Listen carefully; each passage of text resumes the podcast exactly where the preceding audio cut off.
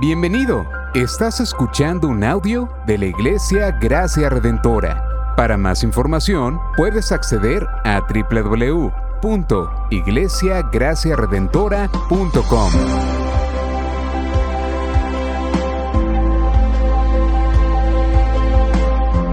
En la exposición de la palabra, el pastor Xavier Torrado.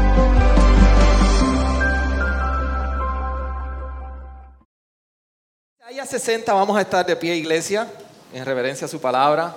Queremos orar y dar lectura. Vamos a leer Isaías 60. Ya estamos en la tercera etapa o sección del libro de Isaías, así que voy a explicar un poquito de ello para ubicarnos. Pero dice la palabra del Señor de la siguiente manera. Levántate, resplandece, porque ha llegado tu luz y la gloria del Señor ha amanecido sobre ti. Porque aquí tinieblas cubrirán la tierra y densa oscuridad los pueblos, pero sobre ti amanecerá el Señor y sobre ti aparecerá su gloria. Y acudirán las naciones a tu luz y los reyes al resplandor de tu amanecer. Levanta tus ojos en derredor y mira. Todos se reúnen, vienen a ti, tus hijos vendrán de lejos y tus hijas serán llevadas en brazos. Entonces lo verás y resplandecerás. Y se estremecerá y se regocijará tu corazón, porque vendrá sobre ti la abundancia del mar. La riqueza de las naciones vendrá a ti. Una multitud de camellos cubrirá. Camellos jóvenes de Madián y de Efa. Todos los de Sabá vendrían, vendrán, traerán oro e incienso y traerán buenas nuevas de, de las alabanzas del Señor. Todos los rebaños de Cedar serán reunidos para ti. Los carneros de Nebaiot estarán a tu servicio. Subirán como ofrenda agradable sobre mi altar y yo glorificaré la casa de mi gloria. ¿Quiénes son estos que vuelan como nubes? Y como palomas a sus ventanas, ciertamente las costas me esperarán y las naves de Tarsis vendrán primero para traer a tus hijos de lejos y su plata y su oro con ellos, por el nombre del Señor tu Dios y por el Santo de Israel que Él te ha glorificado. Extranjeros edificarán tus murallas y sus reyes te servirán, porque en mi furor te herí. Pero en mi benevolencia he tenido compasión de ti. Tus puertas estarán abiertas de continuo, ni de día ni de noche se cerrarán, para que te traigan las riquezas de las naciones con sus reyes llevados a procesión. Porque la nación y el reino que no te sirvan perecerán, y estas naciones serán ciertamente destruidas. La gloria del Líbano vendrá a ti, el ciprés, el olmo y el bo a una para hermosear el lugar de mi santuario, y yo haré glorioso el lugar de mis pies. Vendrán a ti humillados los hijos de los que te afligieron. Se postrarán a las plantas de tus pies todos los que se desprecian, y te, llama, te, te llamarán ciudad del Señor, Sión, del Santo de Israel. Por cuanto tú estabas abandonada y aborrecida, sin que nadie pasara por ti, haré de ti gloria eterna gozo de generación en generación y mamarás la leche de las naciones. Al pecho de los reyes mamarás. Entonces sabrás que yo, el Señor, soy tu Salvador y tu Redentor, el poderoso de Jacob. En vez de bronce, traeré oro. En vez de hierro, traeré plata. En vez de madera, bronce. En vez de piedras, hierro. Pondré como tus administradores la paz y como tu gobernante la justicia. No se oirá hablar más de violencia en tu tierra ni de, ni de desolación ni de desolación, ni de destrucción dentro de, de, tus límites, sino que llamarás a tus murallas salvación y a tus puertas alabanzas.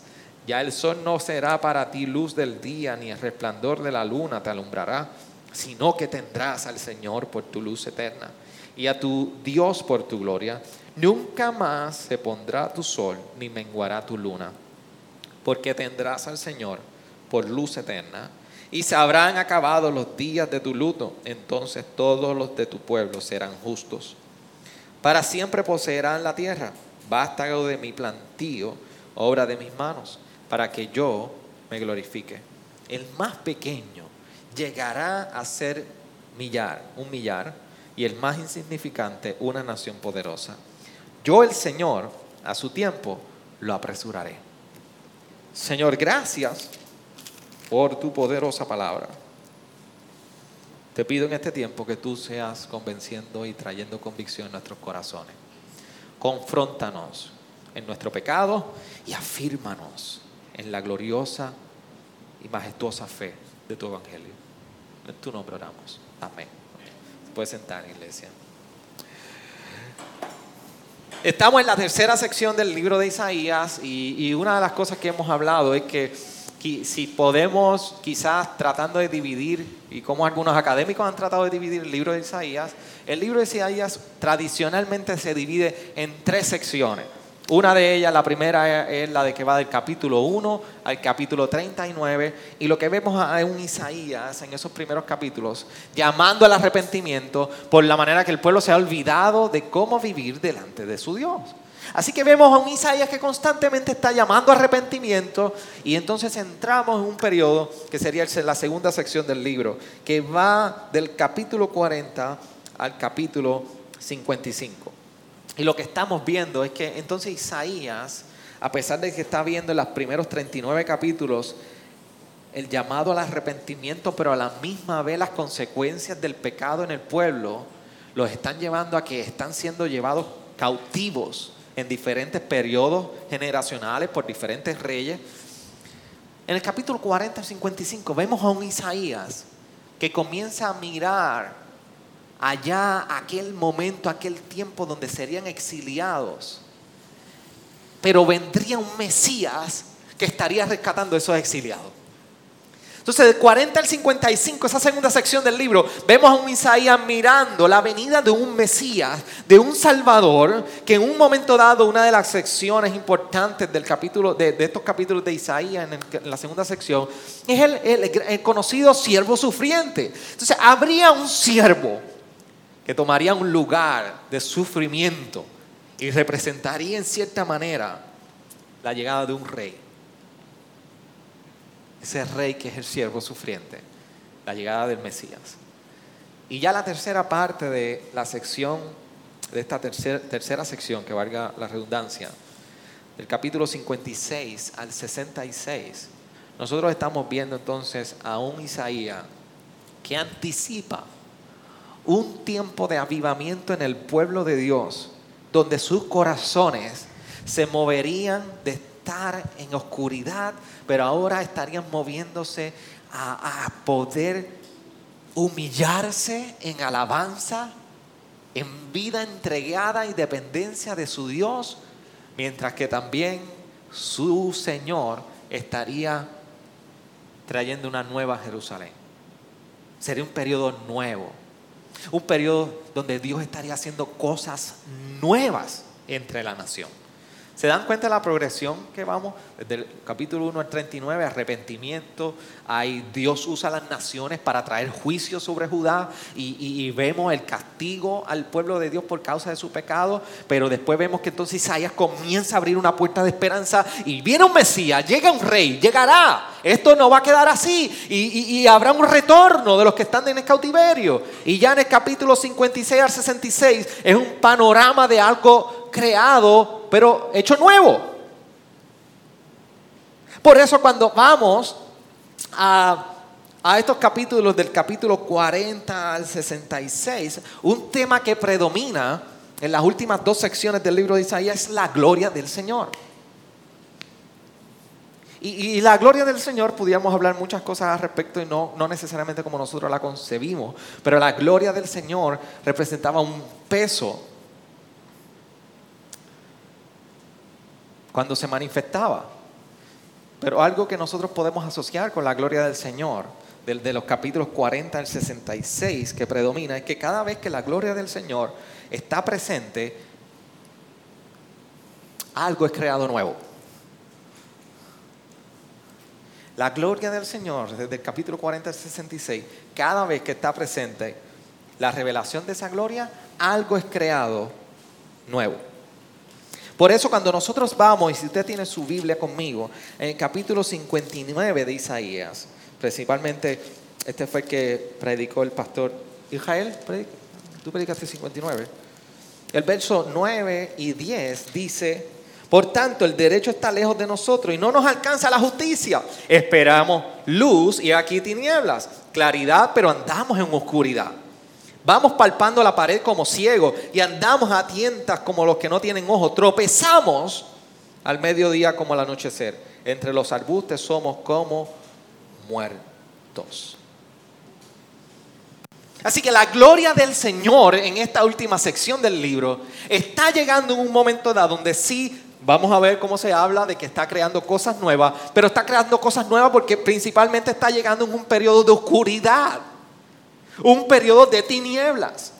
Y el capítulo 59 nos da una buena imagen de qué tipo de oscuridad es la que estaba viviendo el pueblo y cómo Isaías anticipa la llegada de una luz en momentos como este.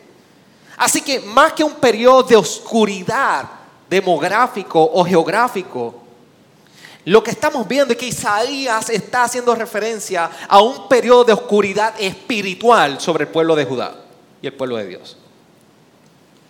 Y en cierta manera, si usted conoce y, se puede mover a través de la escritura en el Antiguo Testamento, esto nos lleva a un momento dado donde al principio, cuando Dios estaba dando forma al mundo.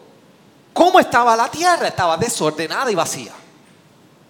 Y cómo comenzó a llegar la luz y a formar y a crear todas las cosas nuevas y a darle forma a todas estas cosas.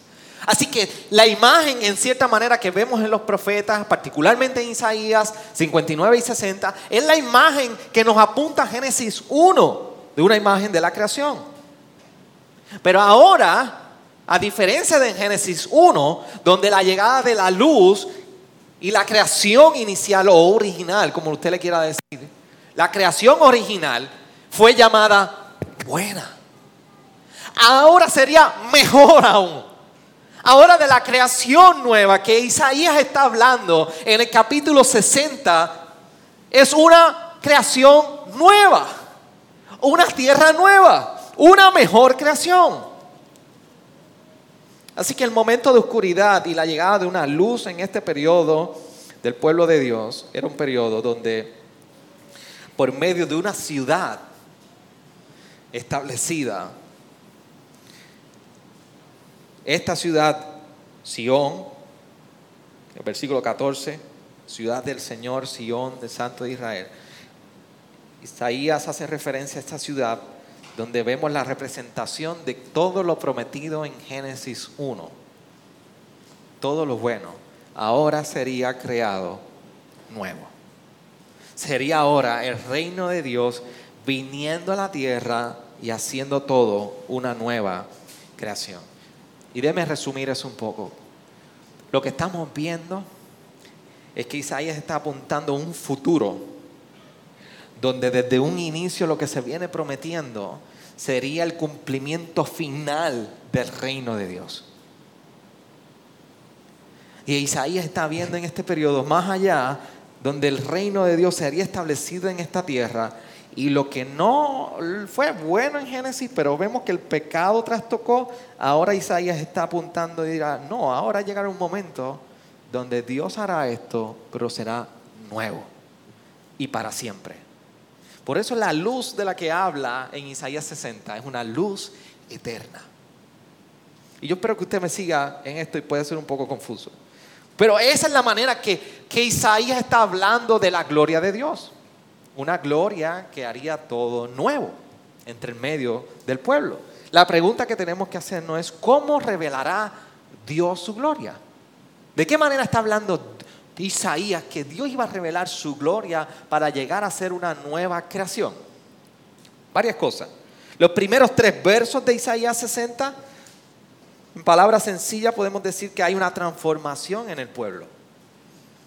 Dios el Señor como luz del mundo, estaría brillando a través del pueblo. Y hay una transformación que viene de la tiniebla a la luz. Por eso dice, porque aquí tiniebla, oscuridad de la tierra y densa oscuridad los pueblos. Pero sobre ti amanecerá el Señor y sobre ti aparecerá su gloria.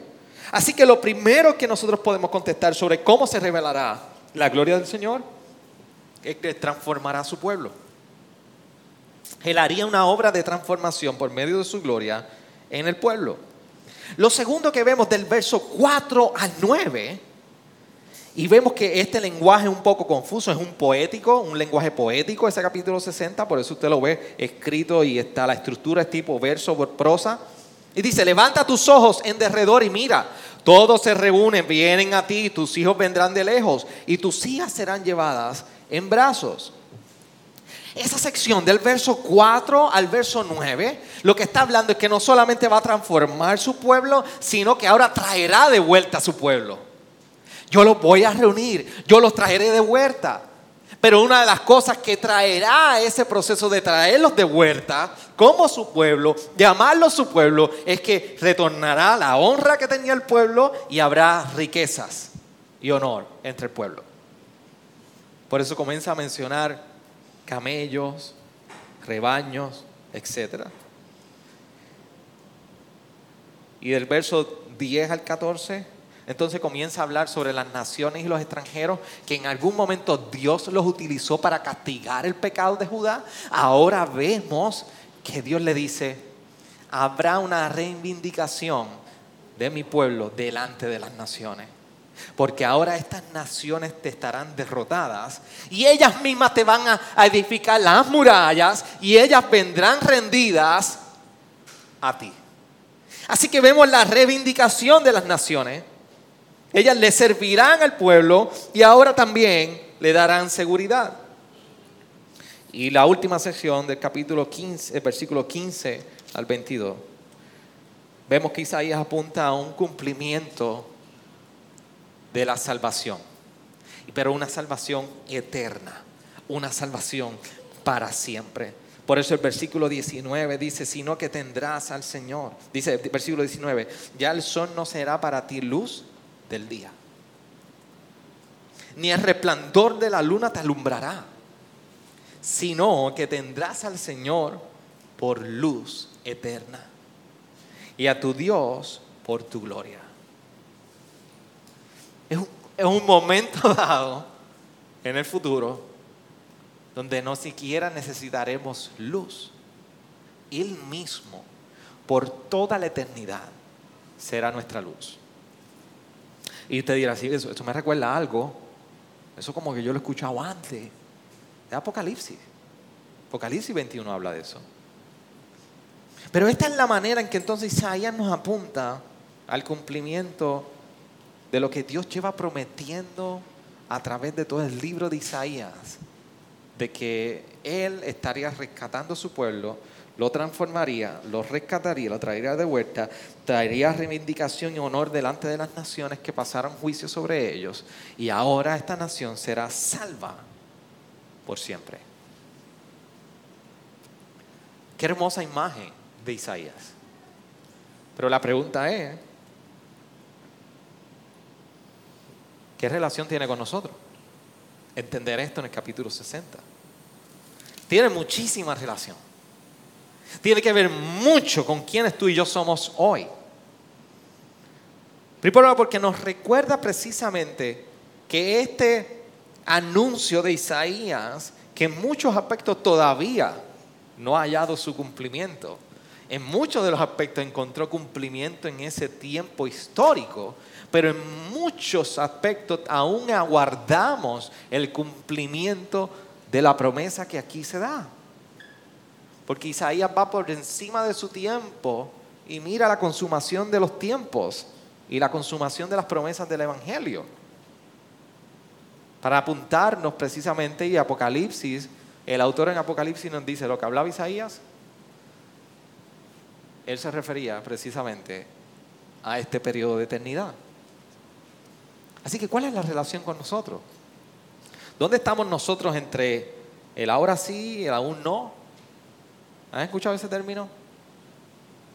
Aún sí, aún no. O sea, hay cosas que ocurrieron ya, pero todavía estamos esperando. Así que está Isaías, pero todavía hay una consumación de la nueva creación. Estamos aquí nosotros en el medio. ¿Qué tiene que ver esto? Tiene que ver muchísimo. Uno, porque precisamente como así el pueblo experimentó transformación, por su Señor y la llegada de la luz del Señor como gloria en el pueblo, también de igual manera. Nosotros en Jesús hemos recibido nuestra luz, que ha traído transformación sobre nuestra vida. ¿Acaso el mismo Jesús no era el que dijo en Juan 8:12? Jesús le habló otra vez diciendo, yo soy la luz del mundo. El que me sigue no andará en tiniebla, sino que tendrá la luz de la vida. Así que lo más precioso es que el mismo Señor ha enviado a Jesús a ser nuestra luz, transformarnos a nosotros y ahora nosotros en cierta manera somos la luz en el mundo. Reflejamos la luz de la luz eterna que ha llegado a nosotros. De igual manera en Jesús nosotros somos recordados que hemos sido traídos de regreso. Primera de Pedro 2.25 nos recuerda, pues andabais descarriados como ovejas, pero ahora habéis vuelto al pastor y guardián, guardián de vuestras almas. Así que Él tiene que ver con nosotros porque Jesús mismo es nuestra luz.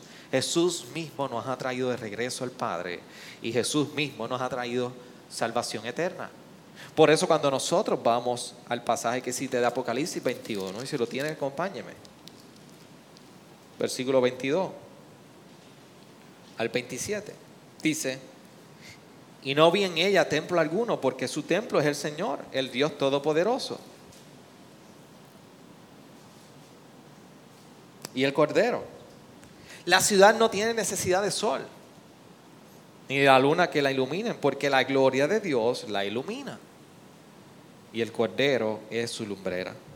Y las naciones andarán a su luz, y los reyes de la tierra traerán a ella su gloria. Sus puertas nunca se cerrarán de días, pues aquí no habrá noche. Y traerán a ella la gloria y el honor de las naciones y jamás entrará en ella nada inmundo ni el que practica abominación y mentira, sino solo aquellos cuyos nombres están escritos en el libro de la vida del Cordero. Qué, qué hermosa imagen. Que Juan se apropia del libro de Isaías para recordarnos la eternidad de la salvación que ha sido otorgada por el Mesías que tú y yo hemos conocido, Jesucristo. Juan está, está, haciendo un, una imagen, en inglés dice portrait, un retrato de lo que a ti y a mí nos aguarda por la salvación eterna que ha sido conferida en los méritos de Jesucristo a cada uno de nosotros. donde no ser necesidad de tener luz, Él mismo va a iluminarnos con su gloria, Él mismo será nuestro templo, Él mismo será nuestro Señor. Y usted lo ha escuchado en múltiples, ocasiones, cuando he estado predicando sobre Isaías. Pero la imagen de la gloria de Dios desde un inicio en el Edén en su tabernáculo. Y en el tabernáculo, allí la gloria de Dios fue manifestada. Pero ¿sabe qué sucedió? Su pueblo idolatró y aún así pecaron. Nos movimos al templo y allí la gloria de Dios fue manifestada en el templo. Y a pesar de ello, rechazaron al Mesías. Y aún el mismo, la misma gloria de Dios encarnada en Jesucristo habitó entre nosotros y se les rechazó.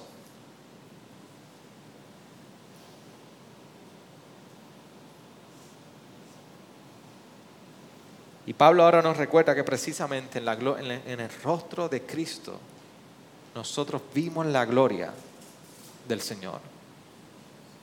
Lo más hermoso es que en esa obra de Jesucristo, a pesar de la obra de pecado y lo que anteriormente había testificado el pueblo, había experimentado el pueblo. Ahora nosotros vemos que la gloria del Señor será nuestra ciudad y nosotros estaremos viéndole cara a cara llevando su nombre en nuestra frente y Él nos iluminará por toda la eternidad. Así que la gloria del Señor en Jesucristo ha visitado nuestra vida para transformarnos, para hacernos suyos, pero para garantizarnos la hermosa promesa de que la iglesia, los redimidos, tienen la garantía de una salvación eterna. Que podemos decir, igual que en Isaías, que Él es nuestra gloria y es nuestra luz eterna.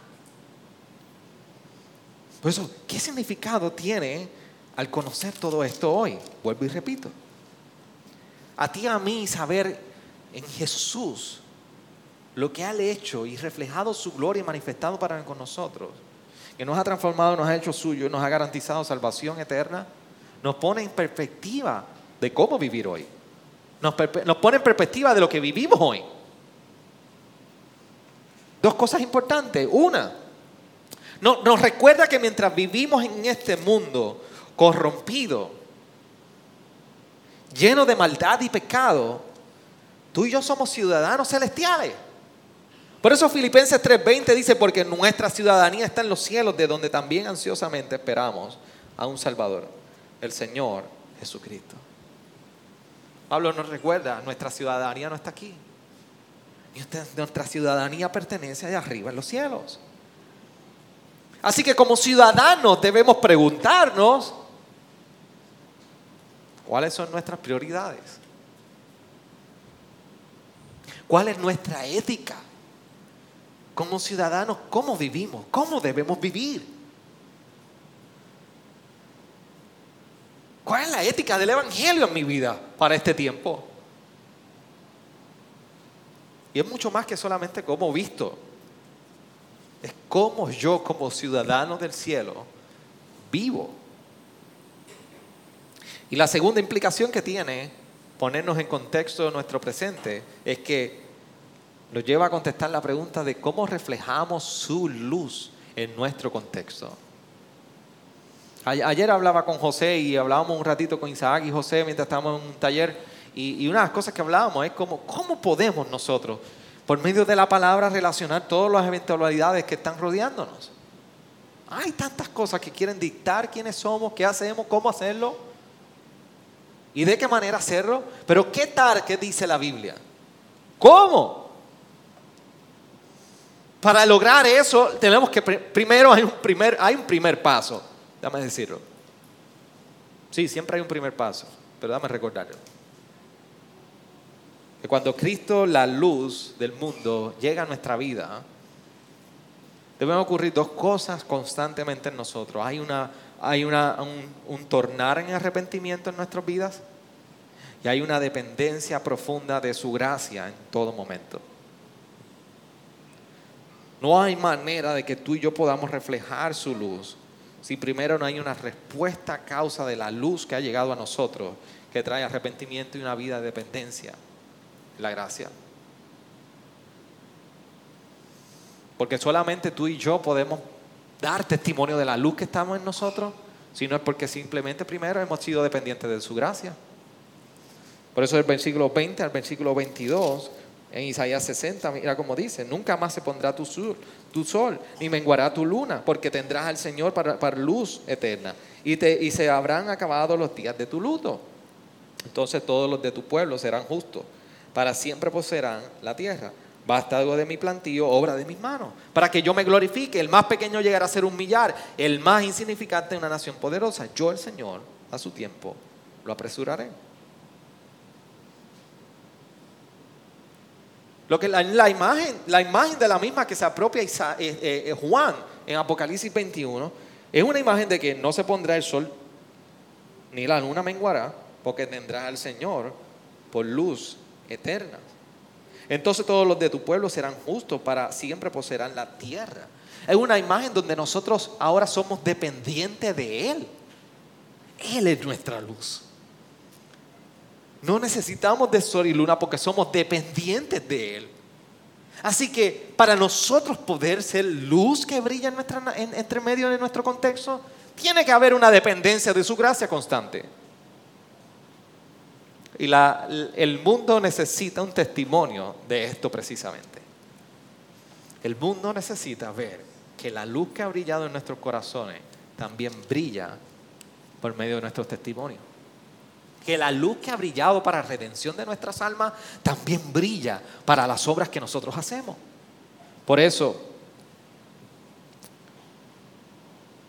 un predicador que sigo muchísimo de nombre David Jackman dice lo siguiente, y con esto quiero dejarlos, iglesia.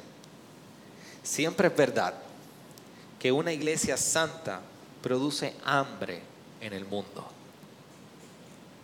siempre es verdad que una iglesia santa produce hambre en el mundo. Y del hambre que está haciendo, hablando ahí, no es que trae miseria. Déjame explicarlo por si acaso. Una iglesia santa que vive bajo la ética del Evangelio, reflejando la luz de Jesucristo, lo que pide el mundo es, yo quiero de eso. Yo tengo hambre de vivir así. Yo tengo hambre de ver matrimonios que vivan así.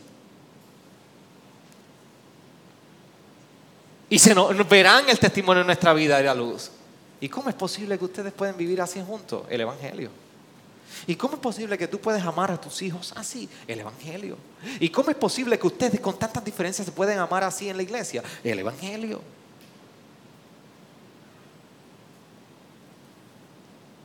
La iglesia santa produce hambre en el mundo. Así que no olvidemos, en Jesucristo hemos sido transformados, en Jesucristo hemos sido llamados suyos y la salvación eterna ha sido garantizada. Eso cambia cómo vivimos, podemos vivir hoy con la seguridad de que somos ciudadanos de otra ciudad. Y por tanto tenemos que brillar de una manera aquí muy particular. Inclina tu rostro ahí. Gracias por sintonizarnos. Puedes encontrarnos en las diferentes plataformas de redes sociales, como también visitarnos a www.iglesiagraciaredentora.com.